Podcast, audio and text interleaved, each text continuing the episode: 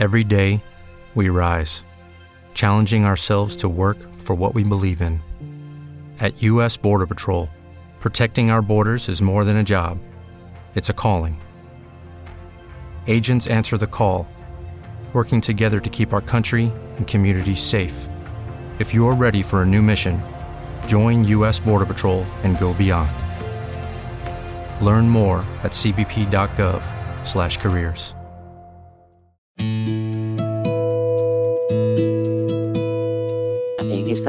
estuvo alojado durante durante nueve meses unos eh, Lucio Marineo Sículo que era le manda Fernando el Católico le manda a Pasarón para que tradujera la biografía de su padre, que era Juan II de Aragón, que estaba escrita en latín, que la tradujera al mm, castellano, eh, al lenguaje vulgar. Eh, aprovecha este hombre la estancia en nuestra casa para hacer, por así decir, la primera guía Michelin de la zona, me explico. En, esa, en, esos libros escriben esos libros, primero la descripción de la casa, dice las estancias que hay, cómo están distribuidas, cómo es el jardín, al que llama el jardín de los limones, que es más amplio que el jardín actual, dice cómo son los montes que le rodean, dice la caza que hay y empieza a decir la distancia que hay de este pasarón en leguas a los distintos pueblos de los alrededores, ¿no?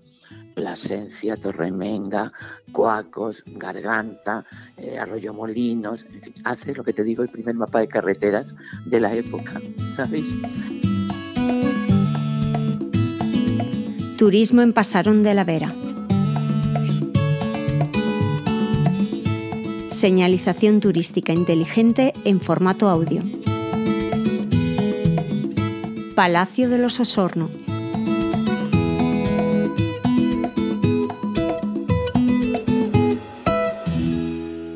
Nos encontramos ante una de las joyas de la corona del patrimonio local de Pasarón de la Vera, además de una de las construcciones civiles más relevantes de la comarca, el Palacio de los Condes de Osorno, también conocido como el Palacio de los Manrique de Lara. Bueno, pues mirad, eh, vamos a hablar del Palacio de, los Condes de Osorno, eh, que fueron los que en principio se habla de ellos en Pasarón desde el siglo XV. ¿no? Pero antes de los Condes de Osorno, pues sí, vivió otra gente, y entre ellos un personaje muy importante que fue un Solís, que fue obispo de aquí de Plasencia, y que el hombre, mientras le acababan el palacio, pues eh, el palacio del obispo, el palacio del obispo, de aquí le, se fue a vivir a Pasarón. Y hay constancia de que desde allí, pues sí es verdad, que este hombre dirigió la diócesis. Luego ya, mucho más tarde, lo coge los Manrique. Los Manrique que se casa con una de Luna, con una María de Luna, que es duquesa de Coria.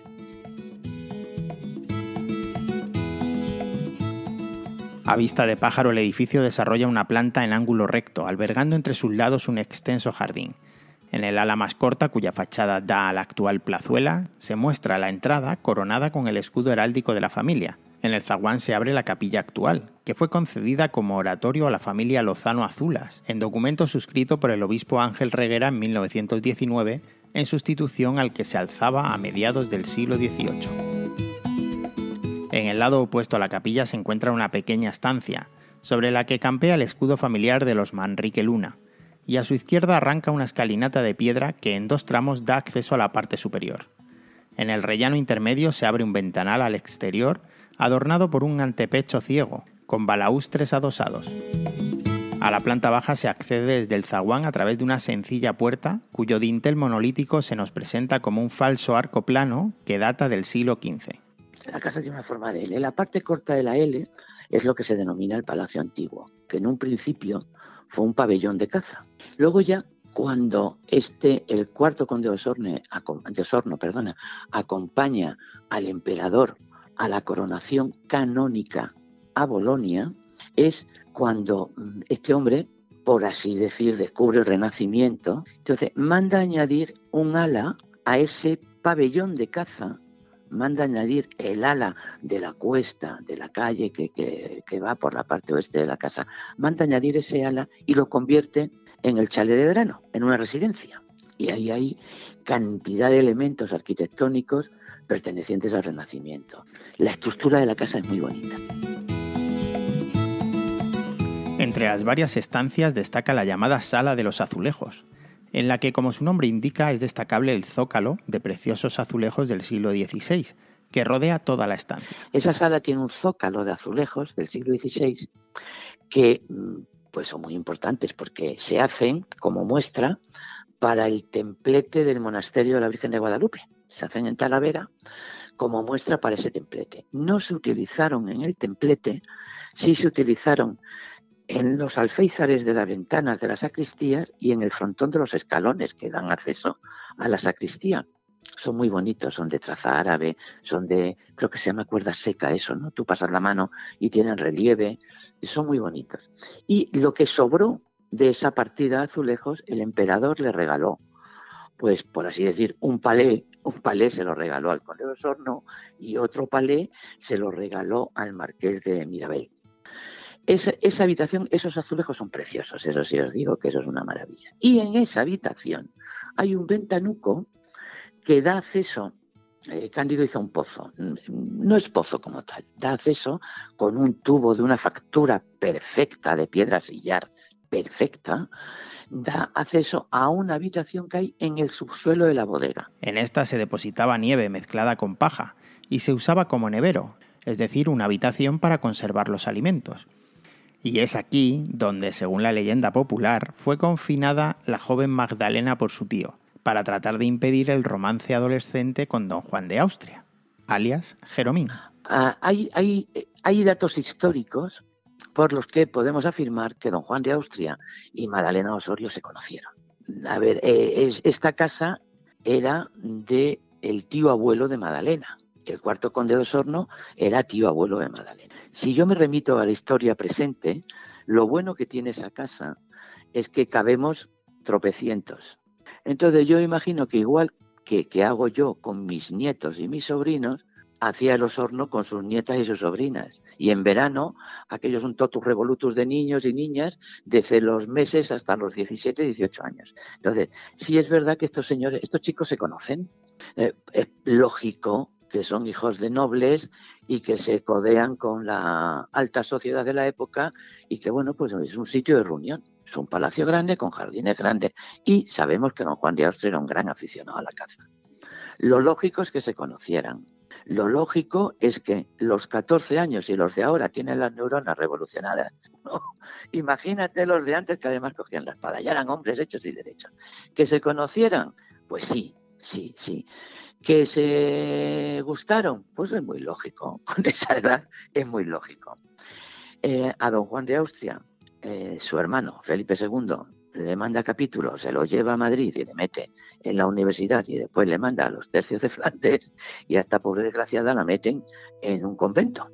¿Qué hay entre medias? Pues no sabemos. Me imagino que el don Juan de Austria se pasaría un pelín y a la niña la metieron en un convento. Puede ser no se la deja de ver, la leyenda dice, la gente dice que bueno, que el abuelo, el tío abuelo le ha metido en la mazmorra, que en mi casa no hay mazmorra. Lo que hay es una maravilla de nevero. El pronunciado desnivel del suelo condiciona la fachada suroeste del palacio, que nos presenta una enorme diferencia de altura entre una esquina y la otra. En su paramento se alternan cornisas, ventanas y gárgolas, y como elemento principal una gran galería o logia abalaustrada con pilares y pilastras que se coronan con capiteles de influencia italiana. Por encima el dintel se adorna con cinco cabezas. Asomándonos al jardín hay un primoroso balcón esquinado con una terraza balaustrada en el primer piso, y coronando casi todo el desarrollo del ala se extiende una serie de ventanales de medio punto con antepecho. Y los balcones, y los balcones son impresionantes. Eh, la logia que da a la, plaza, que es la que pertenece al, palacio primitivo, es más sencilla, de factura mucho más sencilla que la otra que da a la, a la fachada de Poniente. Esa es muy bonita también. Hay aquí, mira, en Plasencia hay una guía de turismo y siempre remata diciéndole a los turistas que la acompañan, están ustedes contemplando un trocito de Italia en el corazón de la Vera.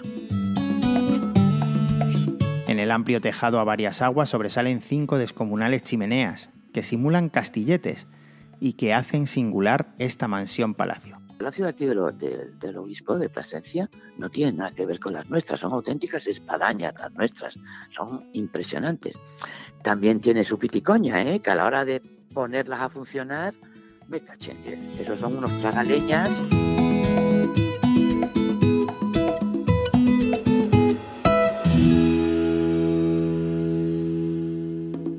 Una producción de Radio Viajera financiada en el marco del Proyecto para el Desarrollo de los Pueblos Inteligentes de la Junta de Extremadura y la Unión Europea, con el apoyo del Ayuntamiento de Pasarón de la Vera.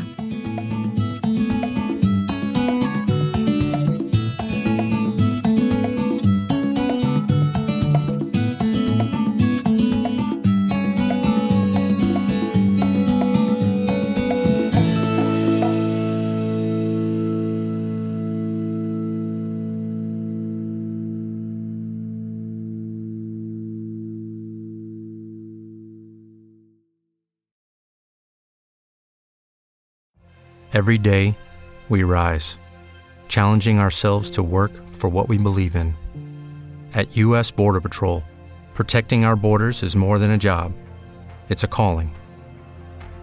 Agents answer the call, working together to keep our country and communities safe. If you're ready for a new mission, join U.S. Border Patrol and go beyond. Learn more at cbp.gov/careers.